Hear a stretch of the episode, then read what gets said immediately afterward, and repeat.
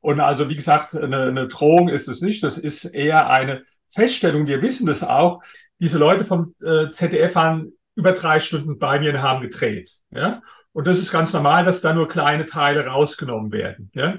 Die wichtigsten Aussagen haben sie nicht gebracht. Das war was, was in der Sendung äh, falsch dargestellt wurde von Leuten, die jetzt äh, keine Ahnung haben. Also es geht um Folgendes. Dr. Dr. Zietelmann, ich freue mich, Sie wieder bei Northern Finance zu haben. Sie sind Reichtumsforscher, Selfmade-Millionär, Publizist und jetzt kennt Sie auch ein guter Teil der Republik genau zu diesem Thema. Sie haben beim ZDF-Beitrag Die geheime Welt der Superreichen mitgemacht.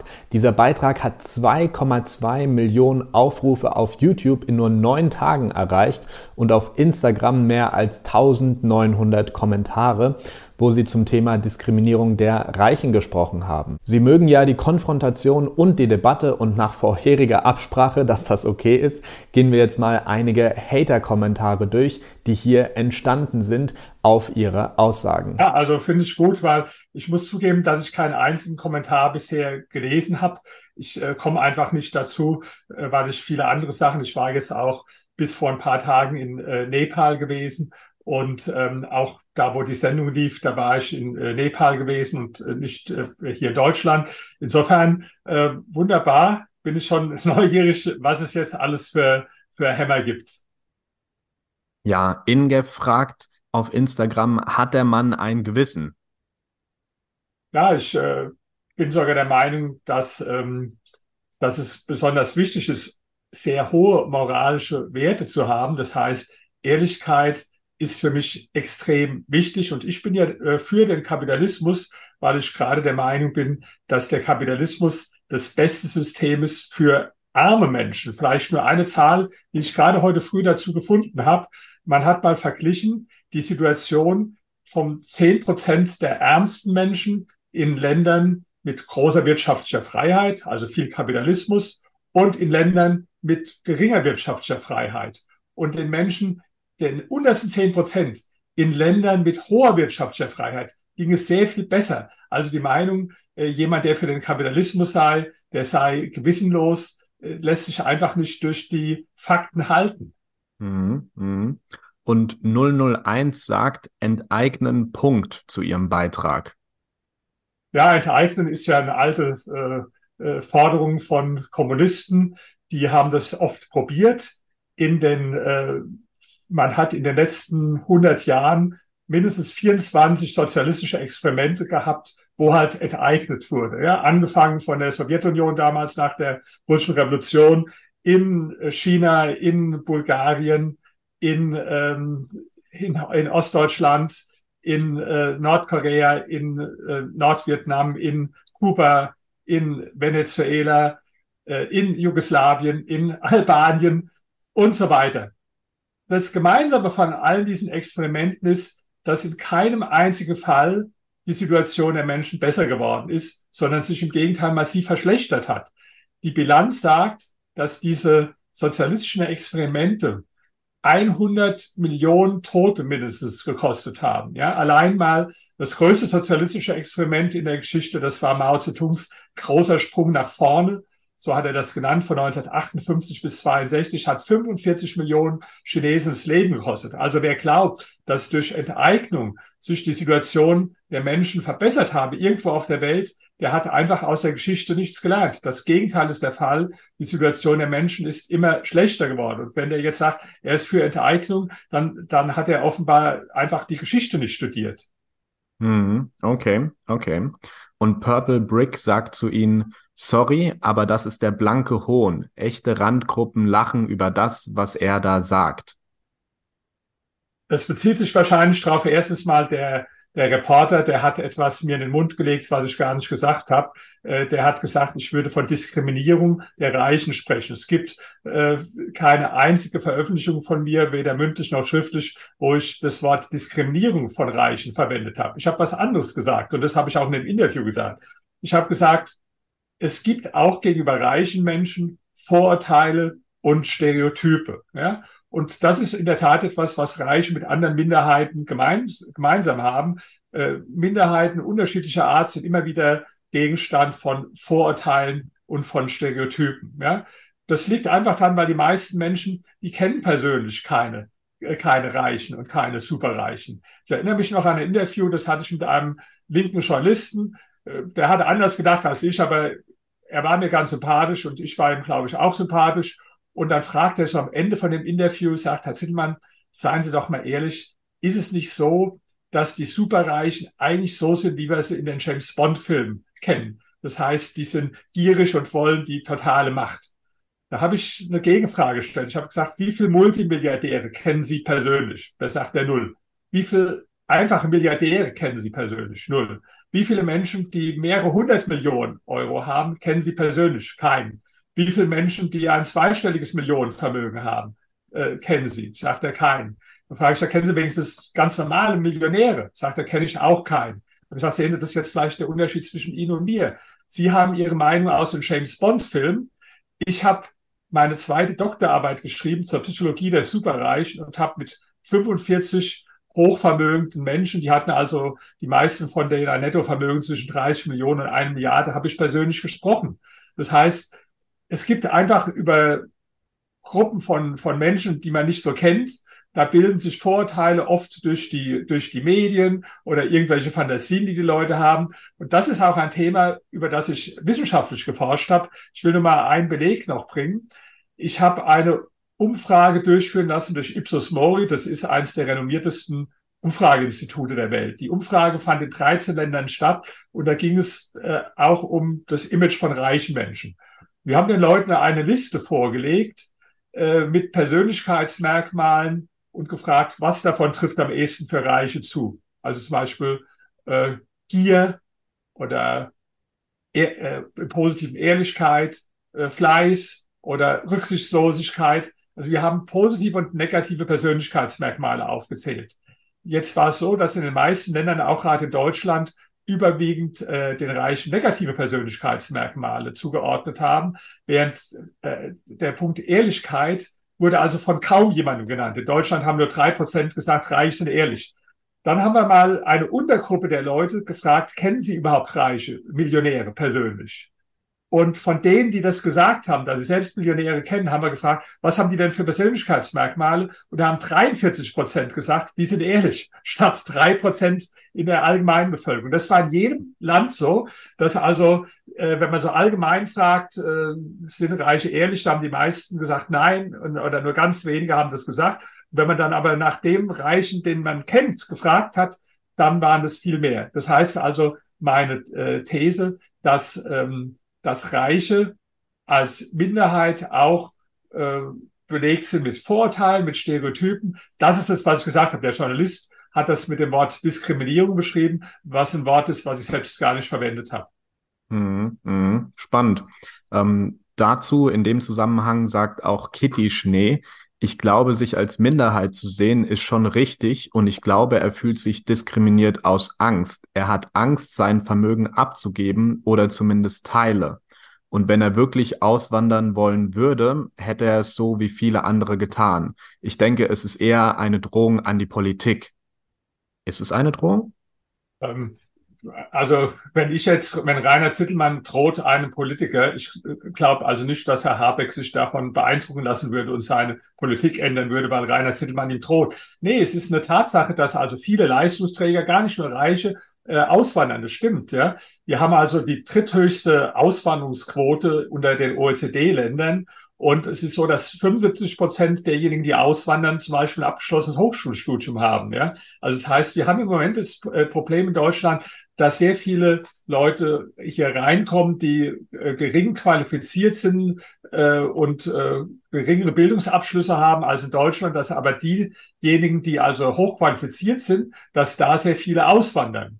Und also, wie gesagt, eine, eine Drohung ist es nicht. Das ist eher eine Feststellung, wir wissen das auch, dass in dem Moment, wenn so drastische Maßnahmen eingeführt wurden von der Politik, wissen wir aus anderen Ländern, dass dann viele ausgewandert sind. Also ich sage mal ein Beispiel, ähm, in Schweden in den 70er Jahren, da gab es extrem hohe Steuern.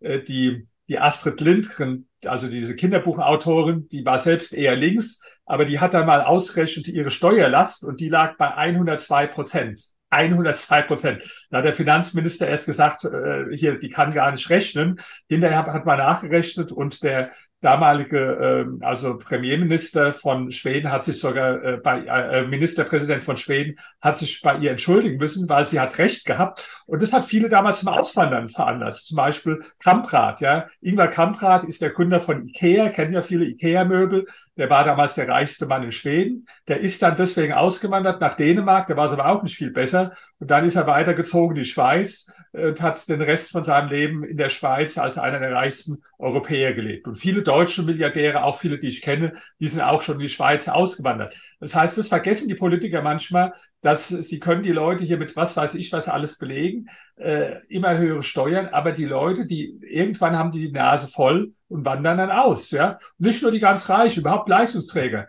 Ich meine, das haben wir ja ganz extrem in, in sehen wir das in sozialistischen Ländern.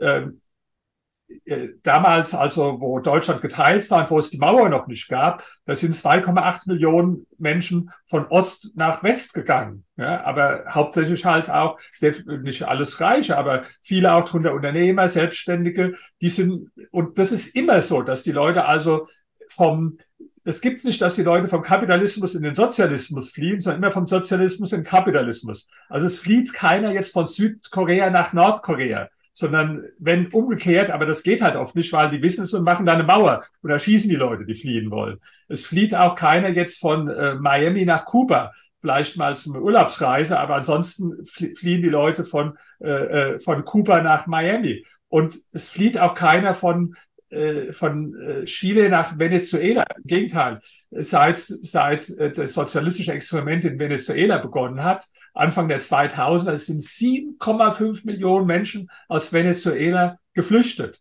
Nicht jetzt Reiche nur, aber viele Unternehmer, Leistungsträger, das sind Viertel der Bevölkerung von Venezuela. Das heißt also keine leere Drohung, Tatsache, ja, ich selbst ich bin noch hier, ich habe meinen Wohnsitz hier, wobei ich muss dazu sagen, ich war jetzt in den letzten anderthalb Jahren in 30 Ländern äh, unterwegs. Ich war also weniger in Deutschland, äh, als ich äh, im, im Ausland war. Aber stimmt, ich habe meinen Wohnsitz noch hier. Aber klar, irgendwann ist für jeden dann der Punkt erreicht, wo er sagt, ähm, das lasse ich mir nicht mehr bieten und äh, ich gehe dann weg.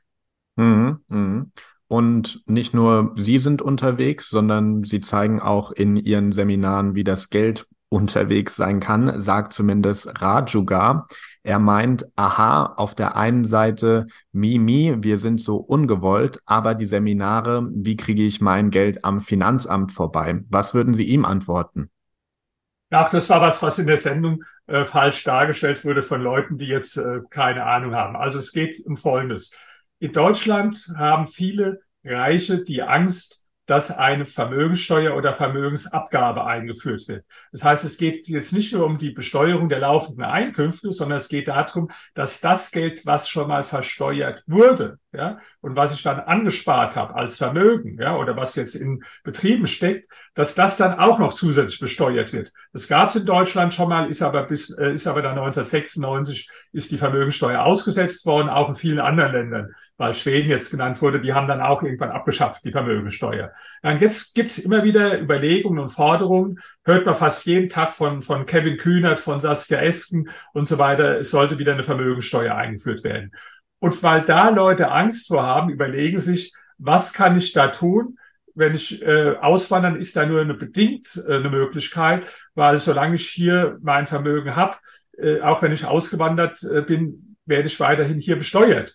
Und deswegen gibt es Möglichkeiten, Stiftungen zum Beispiel zu errichten. In dem Fall äh, wurde ein Seminar gesagt über eine Stiftung Liechtenstein. Alles vollkommen legal. Und äh, da geht es nur drum dass jemand sagt, ich möchte einen Teil meines Vermögens schützen einfach davor, dass wenn eine Vermögenssteuer kommt, dass er mir dann das Geld wegnimmt. Und ich meine, das würde doch jeder Mensch äh, machen, wenn er Angst hat, dass der Staat ihm das Vermögen äh, wegnimmt. Und äh, da gibt es eine legale Möglichkeit, um sich dagegen zu wehren. Das ist doch ganz natürlich. Das würden auch Leute machen, die nicht reich sind. Wenn ich Ihnen jetzt sagen würde, der Staat plant jetzt einen Teil von deinem Geld dir, dir wegzunehmen, aber hier gibt es eine ganz legale Möglichkeit, wie du dich dagegen wehren kannst, dann würdest du doch sagen, ja, da denke ich mal drüber nach. Wobei ich persönlich habe das äh, zum Beispiel nicht gemacht, weil diese äh, Sachen, die haben nicht nur Vorteile, die haben auch eine ganze Menge Nachteile. Und da ging es in einem Seminar darum, dass man die Vorteile und die Nachteile abwägt. Ich selbst bin für mich zum Ergebnis gekommen, dass die Nachteile größer sind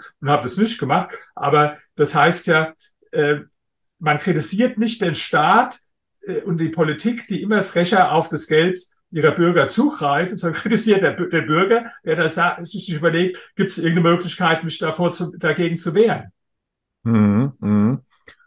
Das ist ein sehr spannender Einblick. Ähm, der nächste Kommentar ist etwas persönlicher, würde ich mal lieber sagen, spielt auf die eine Szene im China-Club an, wo sie begleitet wurden.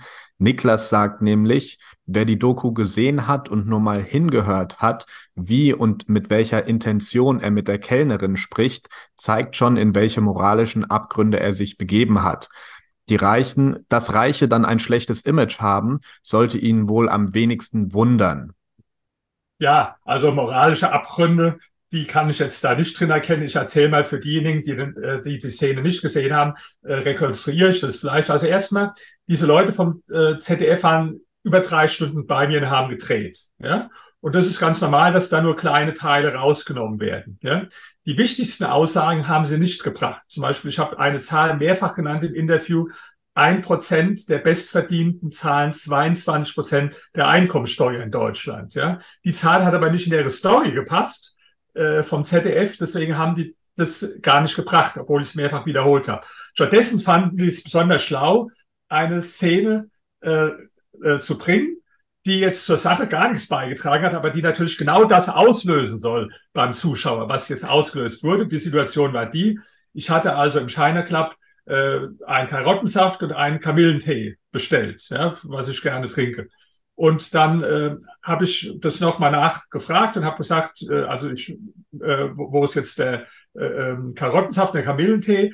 Und da sagt die, äh, der müsste auf dem Tisch stehen. Jetzt war die ja in dem Raum, aber auf dem Tisch war keiner zu sehen. Und das finde ich tatsächlich ein bisschen bekloppt, wenn ich im gleichen Raum bin, ja, und sagt, die müsste auf dem Tisch stehen. Und eigentlich genügt ja, dass die nicht da steht. Da habe ich ein bisschen gesagt, also, was heißt müsste? Ich kann, ich kann keinen sehen, ja. Da sagen, ja, ja, Sie haben ja recht. Also, ähm, äh, da kann man drüber diskutieren, ob das jetzt äh, ein guter Umgang war äh, oder nicht mit der, mit der Kellnerin. Man kann auch drüber diskutieren, wie schlau die Kellnerin jetzt äh, wirklich war. Äh, aber äh, sagen wir mal, moralische Abgründe da drin zu erkennen. Ja? Also moralische Abgründe, das ist dann für mich doch mal was ganz anderes.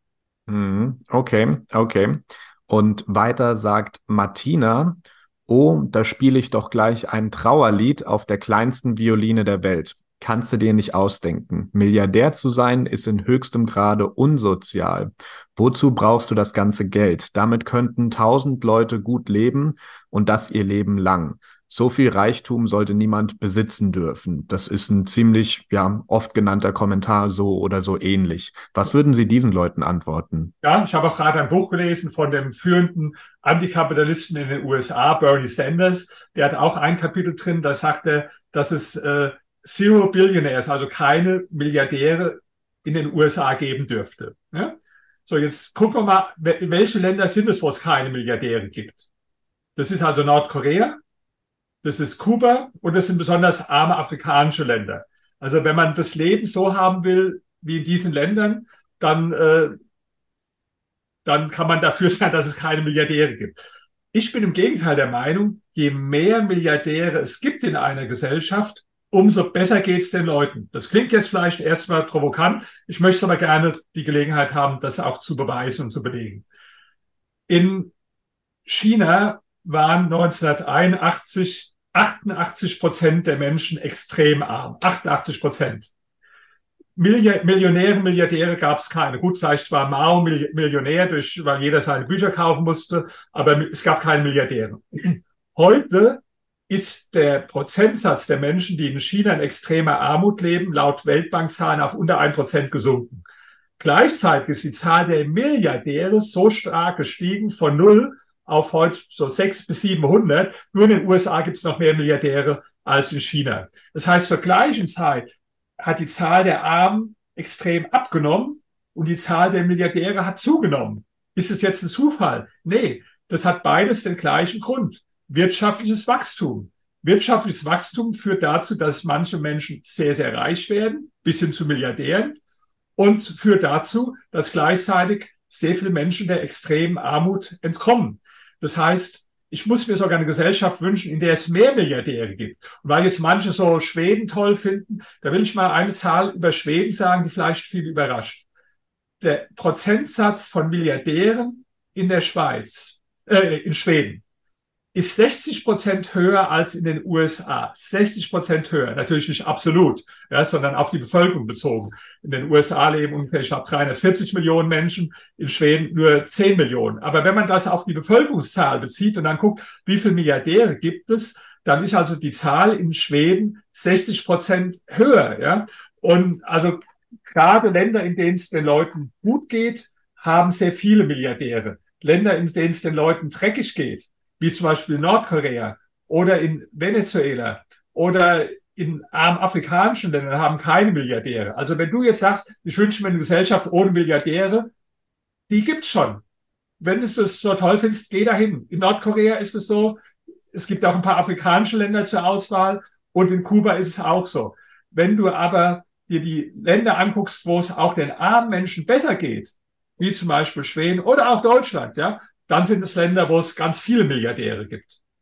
Mhm. Noch was anderes dazu. Das ist also die Vorstellung, man muss es einfach nur anders verteilen. Also er hat jetzt eine Milliarde, die nehme ich dem weg und verteile es. Was auch viele nicht verstehen, diese Milliarden, die liegen nicht irgendwo auf dem Sparkonto. Die sind auch nicht unter dem Kopfkissen, sondern der größte Teil ist in Unternehmen gebunden. Wenn es also heißt, Elon Musk äh, hat 180 Milliarden äh, Dollar oder der Jeff Bezos vielleicht noch mehr dann ist es nicht so, dass die also das äh, Geld irgendwo auf dem Sparkonto, dass da 180 Milliarden liegen, sondern das ist zum allergrößten Teil, sagen wir 95 Prozent, einfach der Wert der Firmen, der denen gehört.